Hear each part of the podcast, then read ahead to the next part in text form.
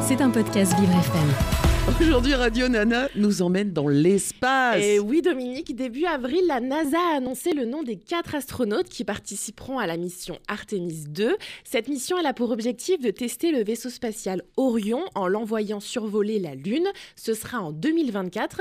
Et pour vous donner un, un peu une idée de l'ampleur de ce projet, ça fait 50 ans que les Américains n'ont envoyé personne aux abords de la Lune. Mhm. Un événement qui s'annonce donc historique. Et parmi les astronautes en charge de cette mission, il y a l'Américain américaine Christina Cook. Et oui, une femme, mais pas n'importe laquelle, une taillée sur mesure pour le job. Christina Cook, elle a 44 ans et elle, elle est loin d'en être à sa première mission spatiale. Ça fait 10 ans qu'elle est astronaute à la NASA avec 6 sorties spatiales au compteur. La plus marquante, c'est probablement en 2019 lorsqu'elle part à bord du Soyuz MS-12 pendant 328 jours, 13 heures et 58 minutes. Alors je suis très précise parce que c'est cette durée d'expédition qui lui permettra de devenir la femme réalisant le plus long vol spatial de l'histoire. Autant vous dire que les 10 jours de la mission Artemis 2, ça va être de la gnognotte. Hein. Et comme si ça ne lui suffisait pas de marquer l'histoire une fois, elle décide de le faire une deuxième fois en réalisant avec sa collègue Jessica Mer la première sortie extravéhiculaire 100% féminine. Mais c'est super ça. Et Christina Cook, comme beaucoup d'astronautes, elle a un CV plus qu'impressionnant, Juliana. Ah oui, vous le savez, Dominique, les astronautes, c'est un peu des super-héros. Hein. Notre Thomas Pesquet national, par exemple, il peut vous parler couramment chinois, mettre au tapis quelqu'un avec sa ceinture noire de judo et en même temps vous réparer votre évier. eh bien, Christina Cook, c'est un peu le même principe. La NASA, elle y travaillait avant d'être astronaute comme ingénieure électricienne et elle a même contribué à la mise au point d'instruments scientifiques utilisés pour des missions spatiales peu de gens peuvent se targuer comme elle d'avoir passé un an sur une base en Antarctique pour un programme de recherche.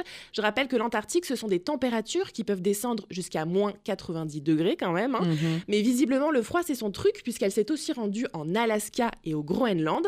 Et entre, et entre une mission spatiale et un séjour en Antarctique, Christina Cook, elle se détend en faisant du surf, de la voile ou encore de l'alpinisme, finalement comme nous le week-end, hein, Dominique. Exactement. Avec cette mission Artemis 2, elle rentre une fois de plus dans l'histoire en devenant la première femme astronaute qui prend part à une mission lunaire.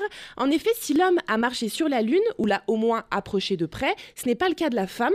C'est d'ailleurs un des objectifs de la NASA. En 2019, son administrateur, Jim Bridenstine, déclarait que la prochaine personne à marcher sur la Lune serait une femme. Eh bien, ce sera bientôt chose faite et c'est plutôt chouette. Mais l'agence spatiale n'a pas toujours eu cet état d'esprit. Et oui, et ça, c'est un peu la faute aux clichés qui ont la vie dure, Dominique. Hein. On a longtemps cru que les femmes était inapte à supporter physiquement une mission spatiale, alors même qu'une étude qui date quand même des années 50 démontre qu'elles le sont tout autant que les hommes. Il y a aussi le fait que pour être astronaute, il faille avoir un doctorat dans ce qu'on appelle une science dure, les maths, la physique ou l'ingénierie, comme Christina Cook, des disciplines dans lesquelles les femmes n'ont pas toujours été encouragées à s'engager.